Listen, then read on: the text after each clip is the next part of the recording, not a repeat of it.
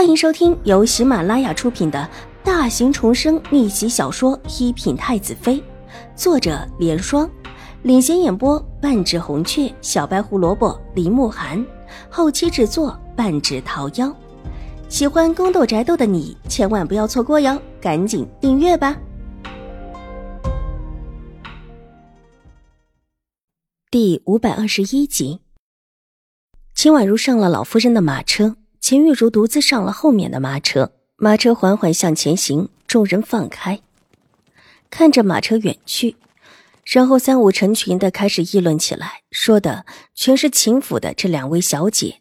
这位大小姐有多么嚣张，那位二小姐就有多么可怜。果然不是亲生的，就当没这回事儿。看这样子，也知道这位二小姐在府里多可怜了。可即便是这个样子，也没有失礼数。所有人都觉得秦玉茹的镯子碎了是咎由自取，完全是他自己闹出来的。没有人觉得他可怜，更没有人同情他。纵然他最后走的时候眼眶都是红红的。玉器铺子的楼上靠街的窗口开着，有人背着手往下看，目光淡冷，很巧的看完下面的这一场闹剧。王爷，您要不要休息一下？站这么久也累了。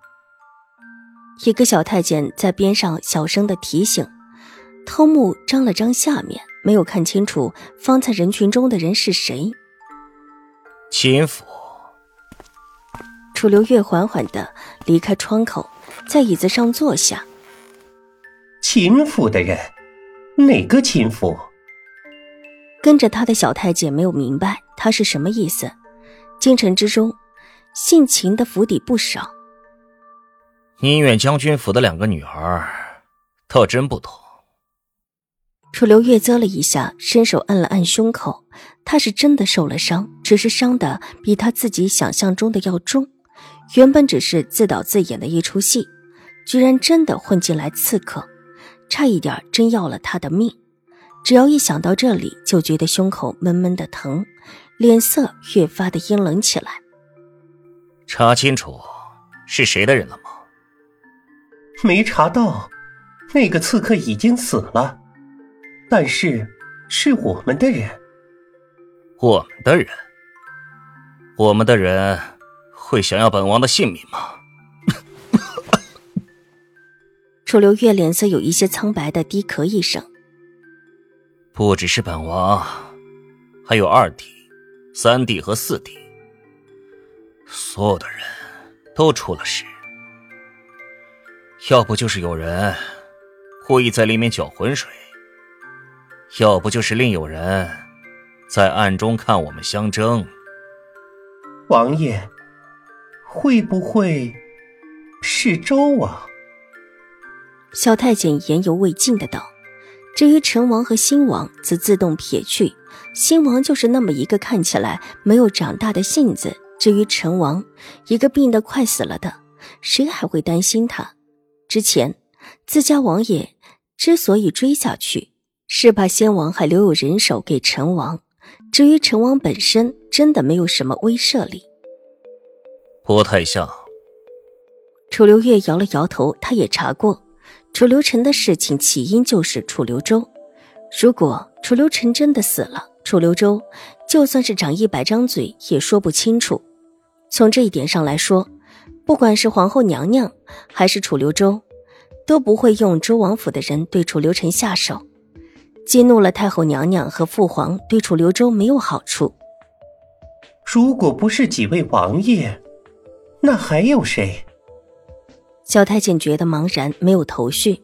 这一次，所有的皇子都受了伤，都送到了宫里太医院养伤。今天还是自家王爷强撑着说要回府去拿一些重要的东西，才得以出宫。这会儿还得进宫去养伤。这所谓的养伤，当然不只是养伤而已。皇上那里必然在清查此事。几位皇子全在宫中，一方面是保护了起来，另一方面何尝不是监视？小太监是楚留月的心腹，当然知道这里面的意思。还有一个。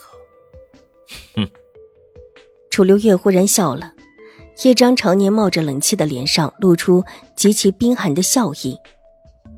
原本本王没想到，但现在我们几个都伤了。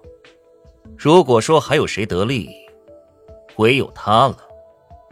王爷说的是？萧太监倒吸了一口冷气，也想起了谁。除了他还有谁？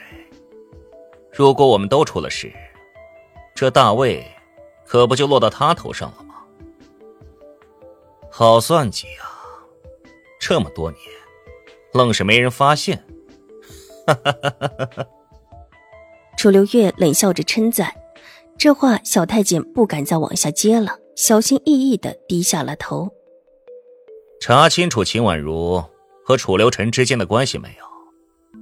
楚留月也没有说话，好半晌，忽然换了一个话题道：“已经查清楚了。之前陈王在江州的时候，曾经住进宁远将军府，应当是这个时候和秦二小姐认识的。”小太监听闻，抬起头。几位皇子遇刺事件，起初的起因就是秦婉如。只是认识，就会这么热心帮忙？老三还从来没对人这么热心过，或者说，他就不知道热心是怎么回事。哼！楚留月冷哼一声，漫不经心的道：“那王爷的意思是？”小太监眨了眨眼睛，不明白自家主子的意思。查一查，楚留臣是否看中了这位秦二小姐？楚留月低缓的道。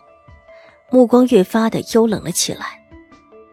王爷，那位秦二小姐长得那么小。小太监目瞪口呆的道：“他是陪在楚留月身边的贴身太监，在江州的时候就曾见过秦婉如，那么小还是个孩子吧？现在长得不一样了，进京这么一段时间，长得挺快的。”楚留月的眼中闪过一张纯良精致的小脸，那是方才看到的。即便是在这样的情景之下，依然得体而温柔，倒是一个不可多得的。配老三有点亏了，那就是一个病秧子，朝不保夕的。是，王爷，奴才这就去查。小太监点了点头，就要离开，却又被楚留月伸手阻止了。楚留臣那边的消息，他还真不敢过于的打听。门口有侍卫，也不是随便能够打听到的。而在这些侍卫又都是父皇身边的人，就算是偶尔自己安插了一两个人手，最后什么也没有打听到。倒是有一次，还让那个病秧子抓住了自己一点把柄，告到父皇面前。